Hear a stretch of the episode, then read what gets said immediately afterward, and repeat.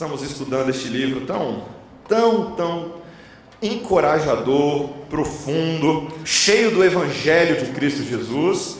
Nessa manhã eu peço que você acompanhe comigo a leitura destes versículos e a exposição da palavra de Deus como quem recebe o alimento espiritual para a vida eterna. No segundo ano do reinado de Nabucodonosor, teve este um sonho. O seu espírito se perturbou e passou-se-lhe o sono. Então o rei mandou chamar os magos, os encantadores, os feiticeiros e os caldeus, para que declarassem ao rei quais lhe foram os sonhos. Eles vieram e se apresentaram diante do rei. Disse-lhes o rei: Tive um sonho, e para sabê-lo está perturbado o meu espírito. Os caldeus disseram ao rei em aramaico: Ó rei, vive eternamente. Dize o sonho a teus servos e daremos a interpretação. Respondeu o rei e disse aos caldeus: Uma coisa é certa: se não me fizerdes saber o sonho e a sua interpretação, sereis despedaçados, e as vossas casas serão feitas monturo. Mas se me declarardes o sonho e a sua interpretação, recebereis de mim dádivas, prêmios e grandes honras. Portanto, declarai-me o sonho e a sua interpretação. Responderam segunda vez e disseram: Diga o rei o sonho a seus servos, e lhe daremos a interpretação. Tornou o rei e disse: Bem percebo que quereis ganhar tempo, porque vedes que o que eu disse está resolvido. Isto é, se não me fazeis saber o sonho, uma só sentença será a vossa, pois combinastes palavras mentirosas e perversas para as proferirdes na minha presença, até que se mude a situação. Portanto, dizei-me o sonho, e saberei que me podeis dar-lhe a interpretação. Responderam os caldeus na presença do rei e disseram: Não há mortal sobre a terra que possa revelar o que o rei exige. Pois jamais houve rei, por grande e poderoso que tivesse sido, que exigisse semelhante coisa de algum mago, encantador ou caldeu. A coisa que o rei exige é difícil, e ninguém há que possa revelar diante do rei, senão os deuses, e estes não moram com os homens. Então o rei muito se irou e enfureceu, e ordenou que matassem a todos os sábios da Babilônia. Saiu o decreto segundo o qual deviam ser mortos os sábios, e buscaram a Daniel e a seus companheiros, para que fossem mortos. Então Daniel falou avisada e prudentemente a Arioque, chefe da guarda do rei, que tinha saído para matar os sábios da Babilônia. E disse a Arioque, encarregado do rei: Por que é tão severo o mandado do rei? Então Arioque explicou o caso a Daniel. Foi Daniel ter com o rei e lhe pediu designasse o tempo, e ele revelaria ao rei a interpretação. Então Daniel foi para casa e fez saber o caso a Ananias, Misael e Azarias, seus companheiros para que pedissem misericórdia ao Deus do céu sobre este mistério, a fim de que Daniel e seus companheiros não perecessem com o resto dos sábios da Babilônia. Então foi revelado o mistério a Daniel numa visão de noite. Daniel bendisse o Deus do céu.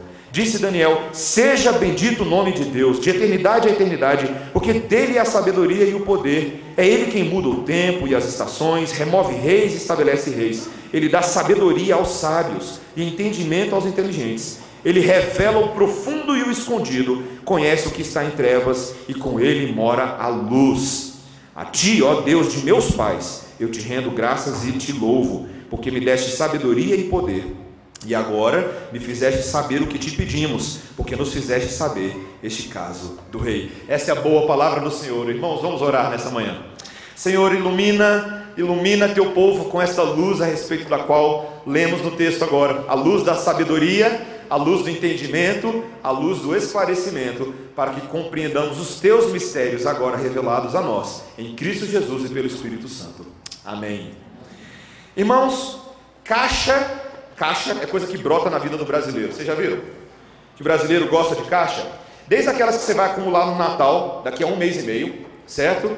Até todo tipo de caixa que a gente, a gente gosta de caixa no Brasil. Tem caixa preta, tem caixa d'água, tem caixa econômica, tem caixa prego. e até tem um ditado que diz: a vida é uma caixinha de surpresas. O brasileiro gosta de caixinha também. Uma dessas caixinhas que o brasileiro gosta é caixinha de promessa. Sabe, você já teve caixinha de promessa na sua casa?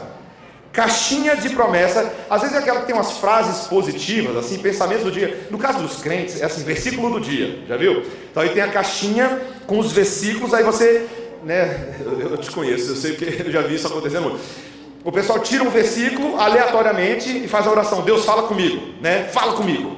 Aí você tira aquele versículo, tentando interpretar aquele versículo, se tem algum sinal divino né, que Deus esteja tentando te dar. Às vezes você está precisando receber um dinheiro, está doido para arranjar aquele namorado, aí você tira João 6,37, o que vem a mim de modo algum lançarei fora. Aí você fala, glória a Deus! Meus irmãos, caixinha de promessa é, é o reflexo de um povo místico no Brasil, sabia gente? Brasileiro, seja evangélico ou não, é um povo assim que está o tempo inteiro tentando saber das coisas ocultas por meio de coisas que não são assim tão claras. E eu pergunto a vocês: quem vive dessa forma, quem vive assim abstratamente, consegue alcançar a verdadeira sabedoria? O livro de Daniel é um livro sobre sabedoria. É um livro que nos ensina não a viver de forma abstrata e solta, mas um livro que nos ensina quem Deus é e como Deus revela a sua vontade a nós. Quando você vive de forma abstrata e solta, as promessas livres e aleatórias, elas não ajudam a resolver o problema do coração aflito, coração que tem medo de coronavírus, coração que tem medo de perder o emprego, não nos ensina a lidar com os nossos pecados adequadamente. Continuamos ansiosos e desconfiados. Meus irmãos, Deus tem falado por meio de Daniel e tem nos instigado a pensar sobre qual é a sabedoria, qual é a promessa que traz descanso à sua alma, que traz repouso, que nos traz segurança, não só hoje, mas amanhã, depois de amanhã, essa semana, próximo mês e por toda a eternidade, nos ensinando a viver como crentes no mundo quebrado. Meus irmãos, a gente vai falar sobre essa sabedoria que traz recursos de descanso, tá? E nessa manhã tem três marcas dessa sabedoria de Deus, na forma de Deus, que são superiores às propostas desse mundo, tá? Primeiro, que essa sabedoria de Deus, ela vai expor a falta de sabedoria dos homens. A sabedoria de Deus expõe a falta de sabedoria dos homens. Segundo, que a sabedoria de Deus gera crentes que oram com esperança. Crentes que oram com esperança. E terceiro, a sabedoria de Deus nos faz descansar naquele que tudo sabe. Tá? Então vamos ver isso. Primeiro, a sabedoria que expõe falta de sabedoria nos homens. Nós acabamos de fechar o capítulo 1 de Daniel, que nos conta a origem, a história desses israelitas na Babilônia. Daniel, Sadraque, Mesaque e Abidinego, seus amigos, que também têm nomes israelitas, e eles ah, são homens que estão aprendendo a viver nessa, nesse mundo caído, num mundo de Nabucodonosor, onde ele manda e desmanda, mas são homens que têm compromisso com Deus, não se contaminaram com a comida do rei, homens inteligentes e sábios, que eram mais inteligentes, dez vezes mais inteligentes do que os doutos, encantadores e mágicos do rei. Mas aqui, meus irmãos, até esse momento tudo muito bonito, tudo parece muito ah, hollywoodiano, talvez você poderia pensar assim, mas agora o bicho vai pegar. E o bicho vai pegar, meus irmãos, num nível que a gente não está acostumado, às vezes até na própria Bíblia. Porque aqui, mais uma vez, mais um babilônio, mais um persa, tendo sonhos. Não era peça, ele era um babilônio, mas eu estou lembrando que de Assuero, lembra gente? A gente acabou de estudar o livro de Esther e o rei Assuero também teve suas insônias e suas noites incomodadas. Mas aqui nós temos nesse segundo ano do reinado de Nabucodonosor, mais ou menos no ano 604 a.C., ou seja, ainda ali bem no início do período que, os, que Daniel e seus amigos tinham chegado na, na Babilônia, o texto nos diz que ele teve um sonho, Nabucodonosor, olha o versículo 1, veja aí, o seu espírito se perturbou e passou-se-lhe o sono. Gente, sonho era coisa séria para reis, sabia disso? Na Babilônia e na Pérsia haviam ah, mitos, haviam entendimentos de que os sonhos eram mensagens diretas dos deuses. Então, quando o rei recebia um sonho como esse aqui, que nós não vamos estudar o sonho em si hoje, é na próxima, no próximo sermão mas eram sombras de eventos futuros, coisas que teriam significado para a nação como um todo. Então era, era importante interpretar. O rei precisava desesperadamente dessa interpretação para que se tomasse medidas para estar pronto para os eventos que o sonho antecipava, ou mesmo para neutralizar alguma situação que surgisse. Mas, meus irmãos, o texto vai nos dizer que não foi só o conteúdo desse sonho que deixa o homem inquieto e perturbado. Quando ele convoca agora os seus conselheiros, seus mágicos, seus encantadores, seus feiticeiros, os caldeus ali, os babilônios, o texto nos diz que Nabucodonosor não pede somente a interpretação, ele pede que eles contem o próprio sonho. Gente, isso é grau 2 de dificuldade, tá? Subiu aqui, ó, do primeiro para o segundo ali, ó. Não é só dar interpretação. O texto vai começar a contar algo muito interessante, meus irmãos, que ali no, nos versículos 3, 4, quando eles chegam e o rei fala isso, eles. Opa! Tem algo diferente aqui. Só que Nabucodonosor estava decidido.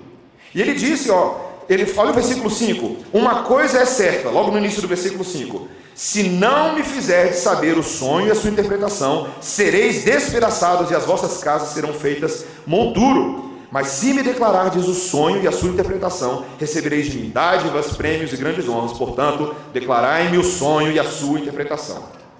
Rapaz, você já imaginou? Imagina se eu chegasse assim para vocês, meus irmãos, eu tive um sonho essa madrugada. Quero saber quem sabe o que foi. Aí começa aquele jogo de adivinhação, né? Aí você fala, adivinhar não pode, pastor, eu não vou fazer isso porque não é coisa de crente.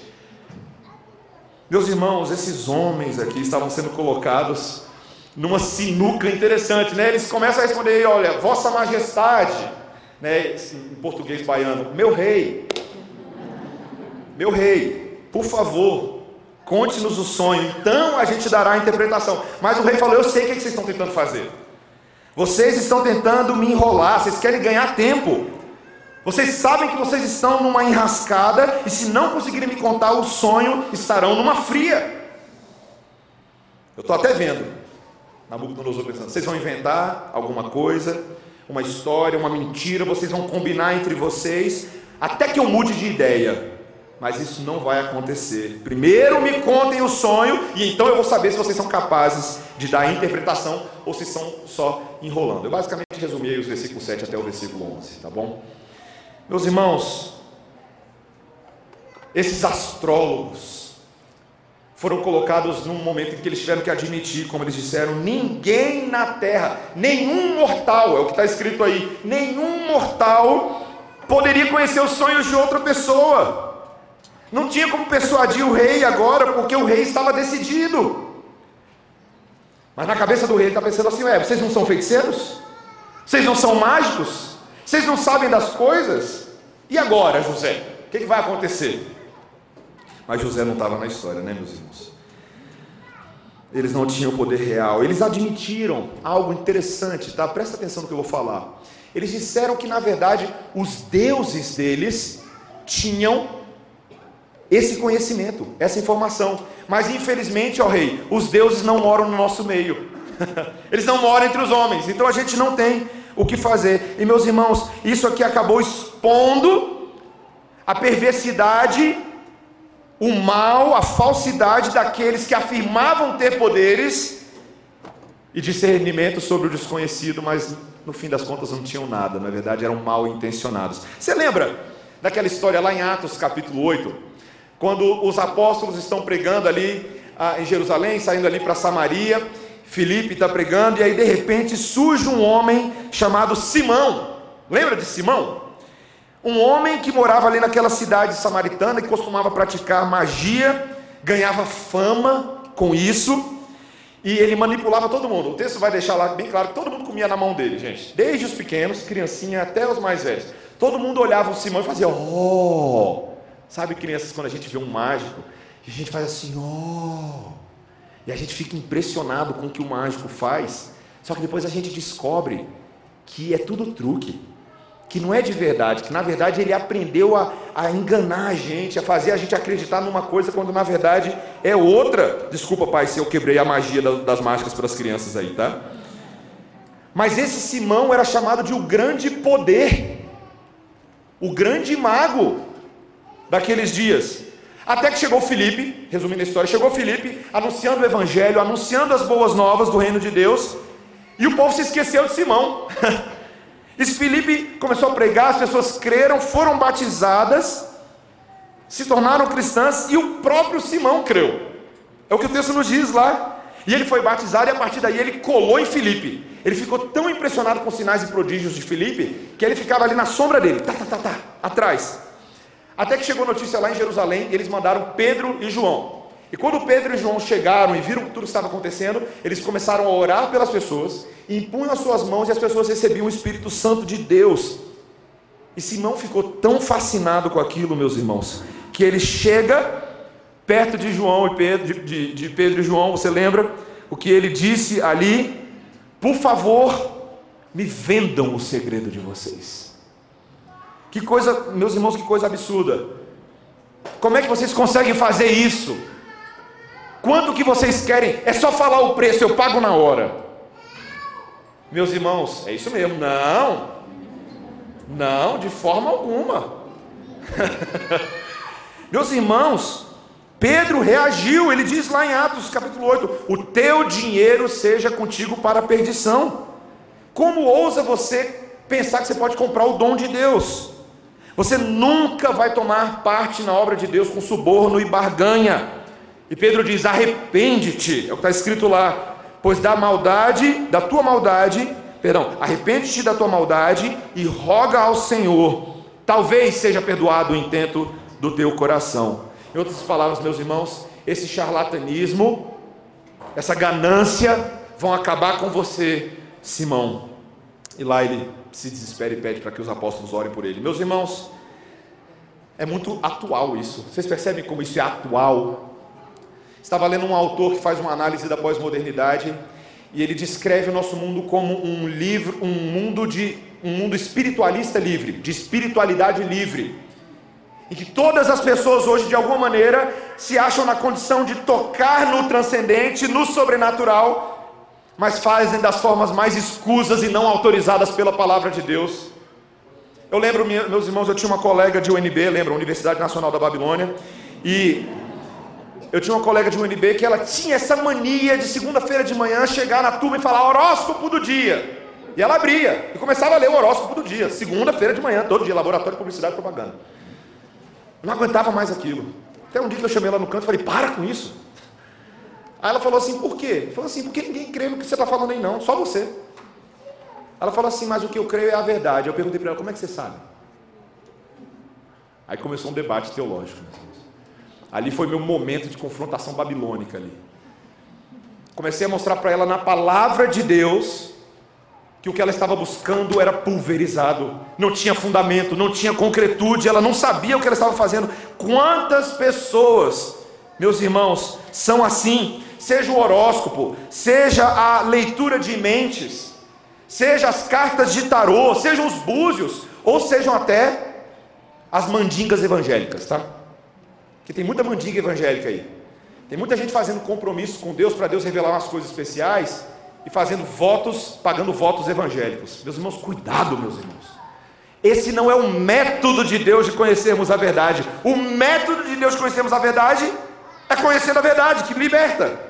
Jesus, a palavra, o evangelho, e não se enamorando. Meus irmãos, eu lembro, estava vendo um vídeo engraçado mandado para mim há um tempo atrás porque o charlatanismo não tem limites, né? O cara chega na, na vidente, aí ela vira e fala assim: Olá, Carlos. Aí ele fala: Como você sabe o meu nome? Aí ela diz: Eu vejo. Gente, ele está com um crachá de trabalho, dizendo Carlos.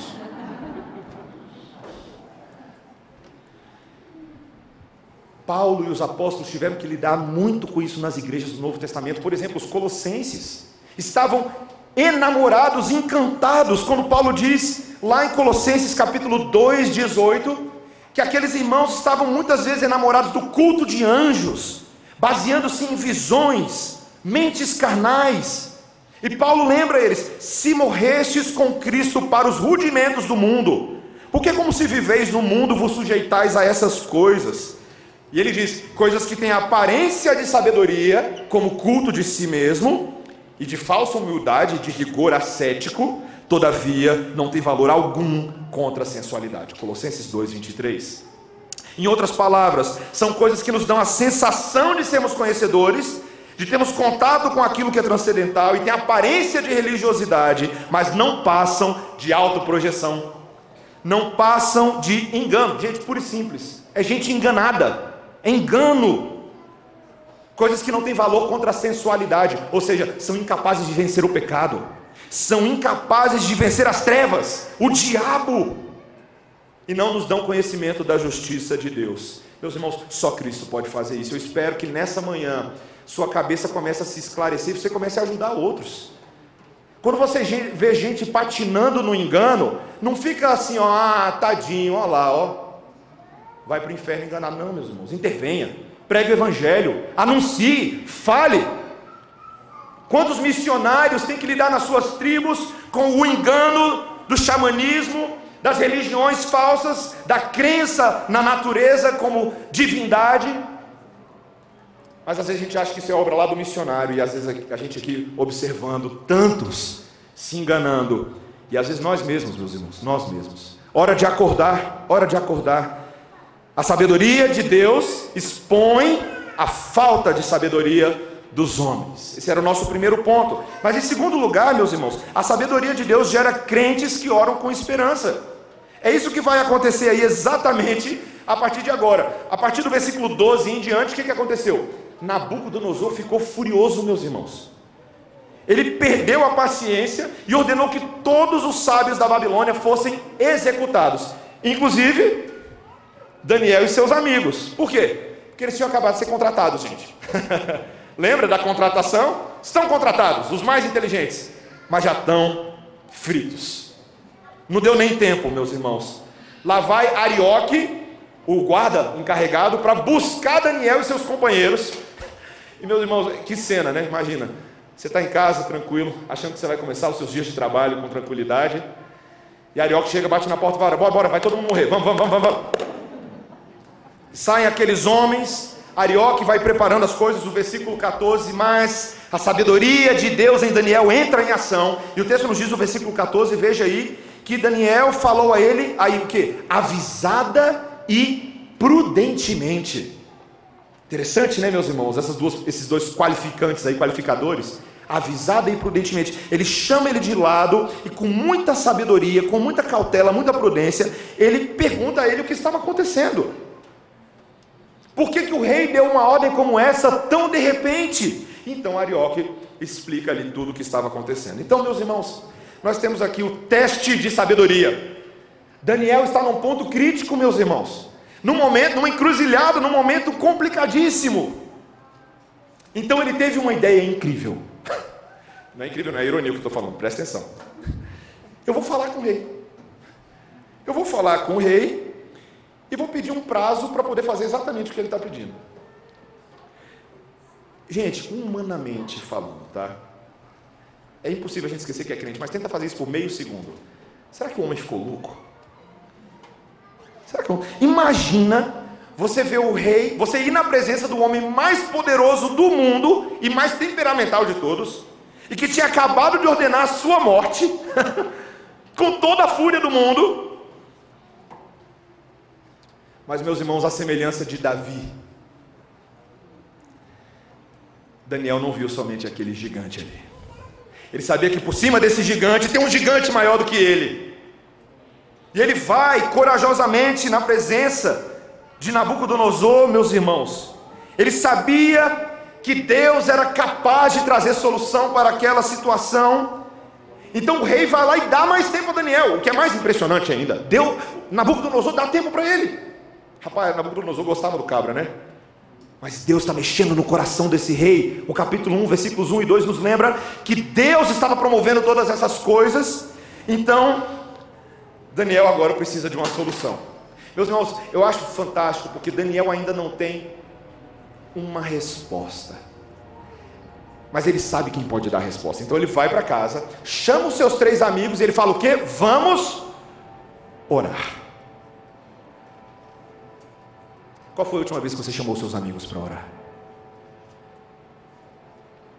É sério? Estou perguntando sério, pensa aí. Qual foi a última vez que você chamou seus amigos para orar? Porque nesse texto o que nós vemos é Daniel chamando seus amigos para orar, e o versículo 18, veja, versículo 18: para que pedissem misericórdia ao Deus do céu sobre este mistério, a fim de que Daniel e seus companheiros não perecessem com o resto dos sábios da Babilônia. A gente não tem o hábito de chamar nossos amigos para orar, porque a gente se acha muito maduro teologicamente, mas a gente não é assim tão piedoso, não é verdade? Porque Daniel não é um homem de teoria, meus irmãos. Daniel conhece a palavra e age de acordo com a palavra. Ele conhece o Deus verdadeiro. A palavra está no coração dele. Eu fico imaginando, meus irmãos, o tanto que Daniel conhecia da palavra, da sabedoria das escrituras, de textos, por exemplo, como Provérbios 2, 3 a 6. Abre lá, rapidinho, vamos lá. Provérbios 2, 3 a 6. Todo mundo junto. Para você ver o que eu estou falando. Como é que o livro de Provérbios, que é o livro da sabedoria de Deus, nos conclama a sabedoria? Quando um pai falando ao seu filho, garante a ele o que ele diz em Provérbios 2, 3 a 6. Ele diz: E se clamares por inteligência e por entendimento alçares a voz, se buscares a sabedoria como a prata e como a tesouros escondidos a procurares, então entenderás o temor do Senhor e acharás o conhecimento de Deus, porque o Senhor dá sabedoria e da sua boca vem a inteligência e o entendimento. Você entende isso, meu irmão? Você entende isso, minha irmã? O texto é tão interessante é como se ele falasse assim de uma caça ao tesouro. Crianças, vocês gostam de caça ao tesouro? Caça ao tesouro. Alguém já fez uma caça ao tesouro? Caça ao tesouro é muito legal. Alguém esconde o tesouro, ou você ouve aquela história de um, de um tesouro escondido pelo pirata.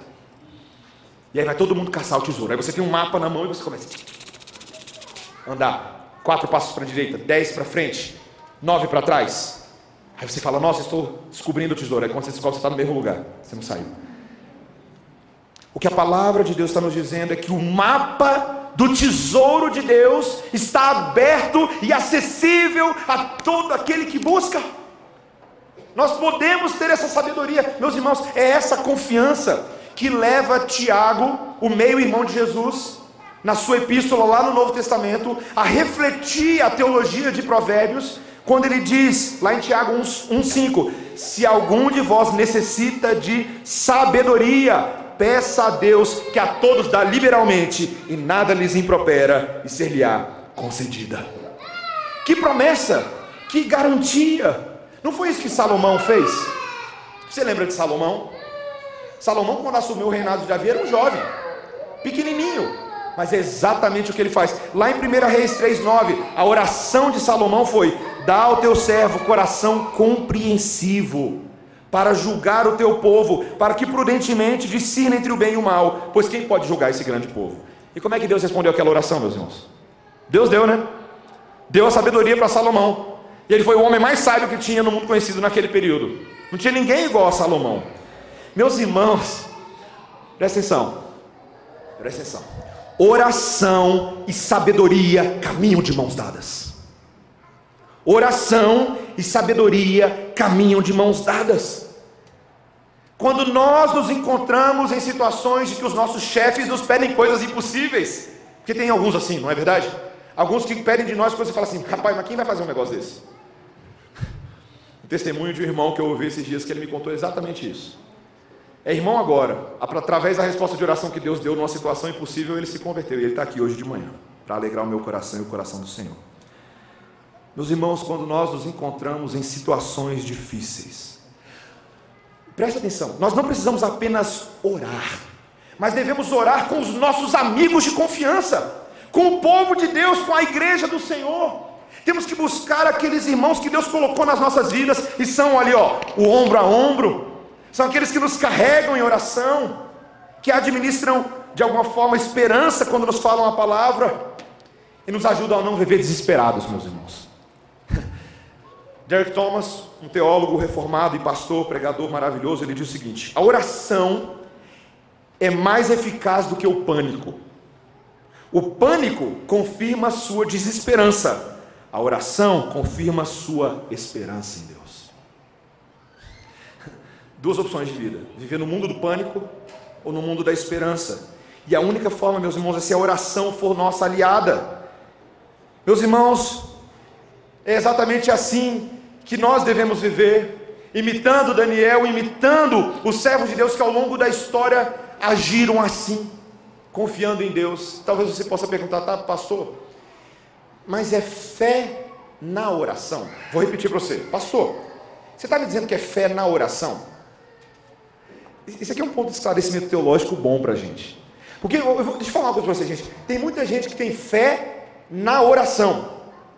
Então ele ora porque é a oração em si que ela é uma habilidade mágica, uma habilidade mística que transforma as coisas. Então, existe hoje no nosso mundo evangélico uma fé muito grande em oração como um fim em si mesma. Mas, meus irmãos, oração não é um fim em si mesma. O nosso último ponto é que oração é o, é, a, é o descanso que nos leva a conhecer ao Deus da oração. Nosso último ponto, a sabedoria de Deus é aquela que nos faz descansar naquele que tudo sabe. No final desse texto, meus irmãos, no versículo 19, veja comigo, você vai perceber, veja aí versículo 19, agora volta lá em Daniel capítulo 2, versículo 19. Então foi revelado o mistério a Daniel numa visão de noite. Daniel bendisse o Deus do céu. Meus irmãos, Deus é maravilhoso, meus irmãos. Situa contextualizado aí, tá? E não é que Deus revelou o bendito do sonho a Daniel. Ele não deu só a interpretação, não, meus irmãos, que já seria algo absurdo, como ele fez com José. Mas ele revelou o próprio sonho em visão. E o que é fantástico, meus irmãos, talvez ainda mais absurdo, é que Daniel, em vez de sair correndo para contar para Arioque, eu sei, eu sei. Não, o texto nos diz que ele para e ele bendiz o Deus do céu. Meus irmãos, ele não esquece, ele não fica ali tão animado, tão surpreso, tão aliviado, que ele se esquece de dar o crédito pela, pela resposta a Deus, não. Ele agradece, e ele exalta, e ele adora a Deus. É uma doxologia, meus irmãos, nós estamos vendo aqui um trecho doxológico belíssimo no livro de Daniel, belíssimo em todas as escrituras, mas belíssimo em toda a cristandade. Os versículos 20 a 23 têm sido altamente citados por teólogos, pastores, estudiosos ao longo da história da igreja, pela força e alegria de conhecer o Deus verdadeiro. Veja, a primeira coisa, meus irmãos, no versículo 20, Daniel vai dizer: que Deus é o detentor da sabedoria eterna. Ele diz: Veja aí, olha, seja bendito o nome de Deus, de eternidade a eternidade, pois dele é a sabedoria e o poder. Eternamente, meus irmãos, por todas as eras e todos os séculos, a sabedoria sempre foi dele, é dele e sempre será dele. Amém, meus irmãos? Olha o versículo 21, ele vai dizer que o decreto e o governo de Deus é irrevogável. Olha só, é Ele quem muda o tempo e as estações, remove reis e estabelece reis. Ele dá sabedoria aos sábios entendimento aos inteligentes. O mundo está na mão de Deus e Ele faz as coisas acontecerem, as coisas mudarem. É o Deus cuja luz revela tudo. Olha o versículo 22, ele revela o profundo e o escondido, conhece o que está em trevas, e com ele mora a luz. E a conclusão de Daniel, meus irmãos, só me resta adorar. Olha o último versículo, versículo 23. A ti, ó Deus de meus pais, eu te rendo graças e louvo, porque me deste sabedoria e poder, e agora me fizeste saber o que te pedimos, porque nos fizeste saber este caso do rei. Meus irmãos, que contraste de sabedorias, não é? Que contraste de Daniel e os mágicos de Nabucodonosor. Que, que mentes diferentes, que formas diferentes de ver a realidade. Os homens se enganavam na inteligência que eles achavam que ele tinha. Daniel sabia que ele não tinha essa inteligência, mas conhecia o Deus da inteligência. Lendo recentemente num livro, li uma história que eu achei tão interessante, um livro sobre pregação. Um pregador que recebe uma carta com uma história patética de uma vida confusa e desordenada. Uma carta de um irmão abrindo o coração e ele, e ele terminava assim a carta. Depois de descrever o problema, ele diz: Isso me deixa bobo. Como posso eu, um doutor em filosofia, ser incapaz de resolver os meus próprios problemas? Meus irmãos, neste mundo é preciso ser mais do que amigo da filosofia, mais do que amigo da sabedoria. É preciso da própria sabedoria personificada e encarnada de Deus para nos ajudar.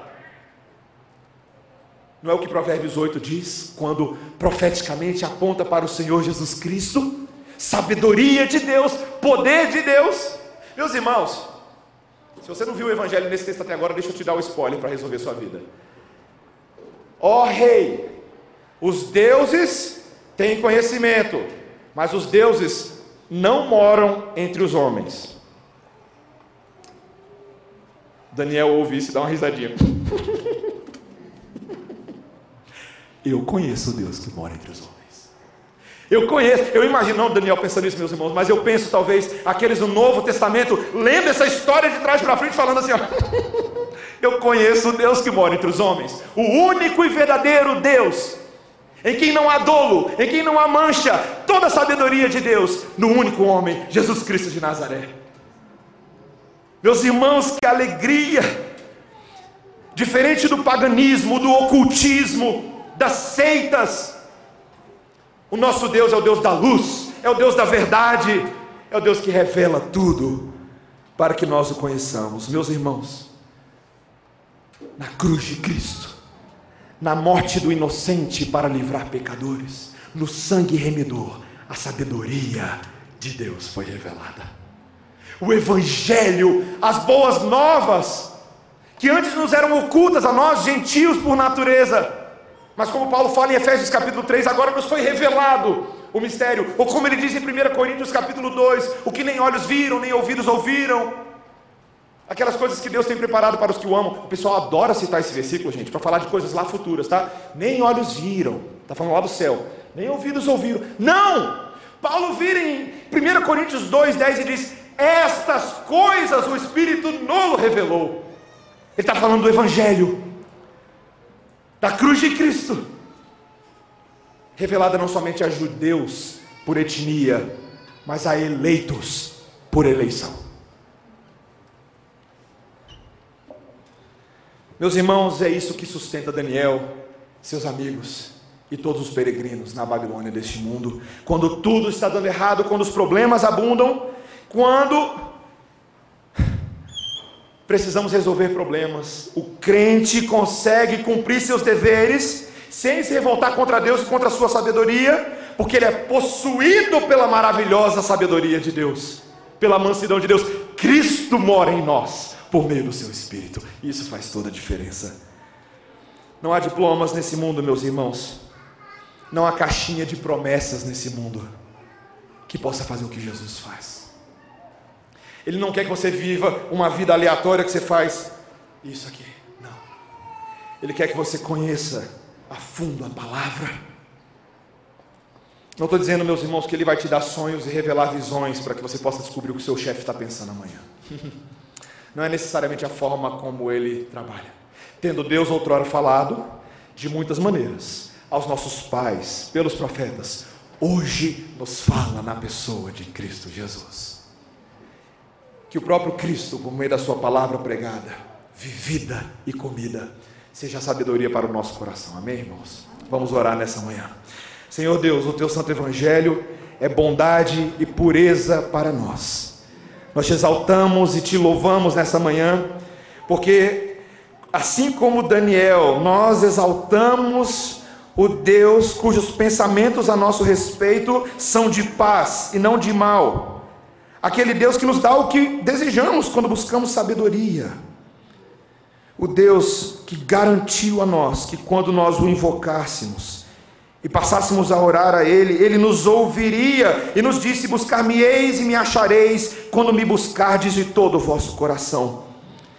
Ele garantiu que seria achado de todos nós e faria mudar a nossa sorte e nos congregaria de todas as nações e de todos os lugares para onde havíamos sido lançados e nos tornaria a trazer ao lugar de onde havíamos, num primeiro momento, sido exilados. Senhor, a tua presença é este lugar. Como é bom te conhecer, Senhor, porque o Senhor decidiu se tornar conhecido e se revelou a nós. Dá-nos a tua sabedoria para as coisas grandes, médias e pequeniníssimas da vida, para que em tudo Cristo seja visto em nós e nós Tragamos glória ao teu nome, em nome de Jesus. Amém. Irmãos, vamos